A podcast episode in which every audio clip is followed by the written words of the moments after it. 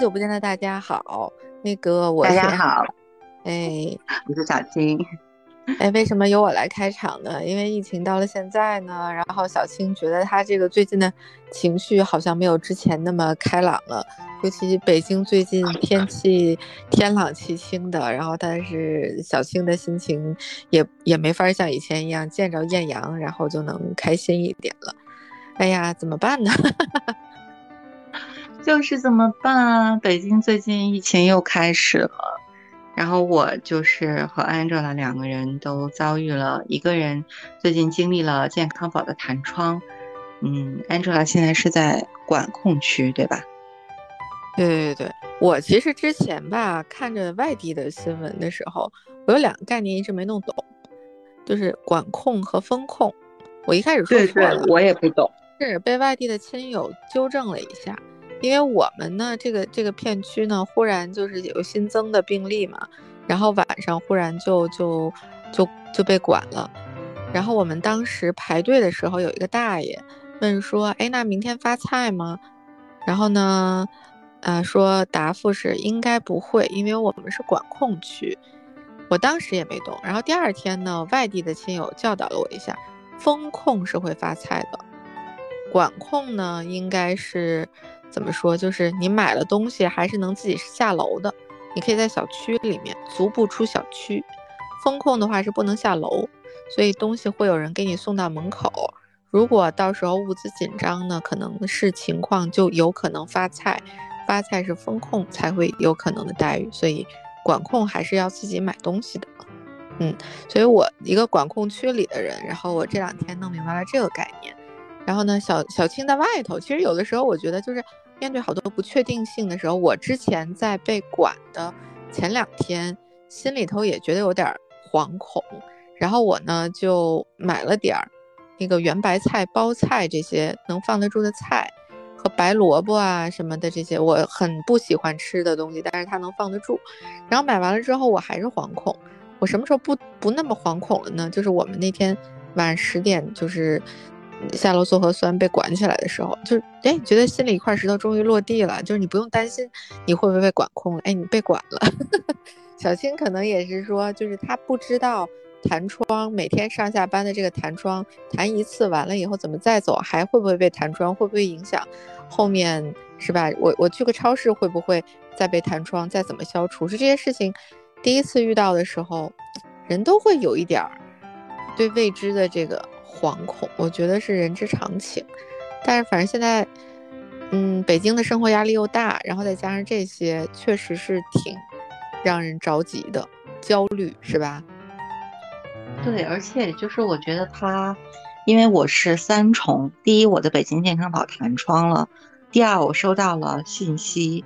要求我按照社区的指示去做指引去做，否则就是你要负担这个疫情防控的责任，并且他当时这个信息给我的提示是说让我原地不动，嗯，但是就是我得去测核酸嘛，嗯，第三就是我还接到了流调的电话。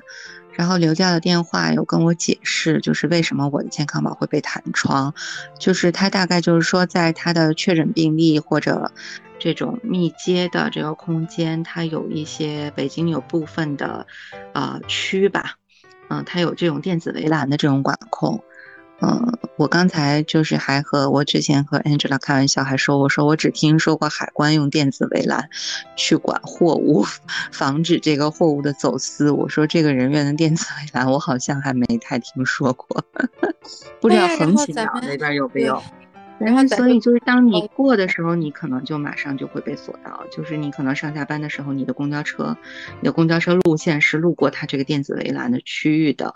即便你是在电子围栏外面，你想它在街上的话，它也可能信号会连接到，会搜索到啊。所以就是感觉日后会有很多的这种被被弹窗的可能性吧。就像刚才安哲老说的。然后另外就是我已经有，我大概从。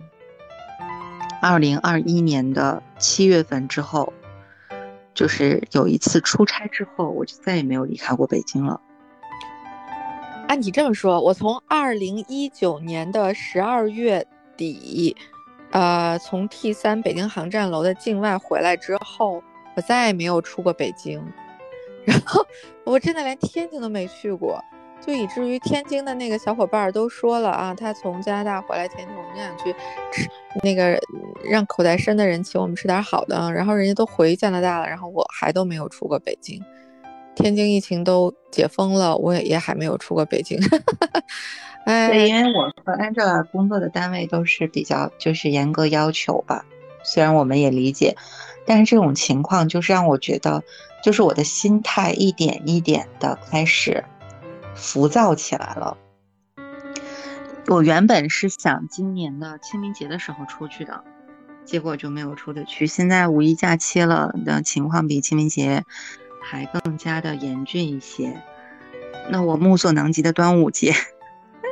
就是每一个公众假期的时候，我们可能都会接到一个通知，说公众假期是一个，就是人员人流比较聚集，呃，比较复杂的一个时期。那你非必要不离京或者怎样的？但是，比如说呢，我也很久没有见我爸了，我已经两年没有见过我爸爸了，所以这个心态就是，真的是很很容易就是浮躁起来的。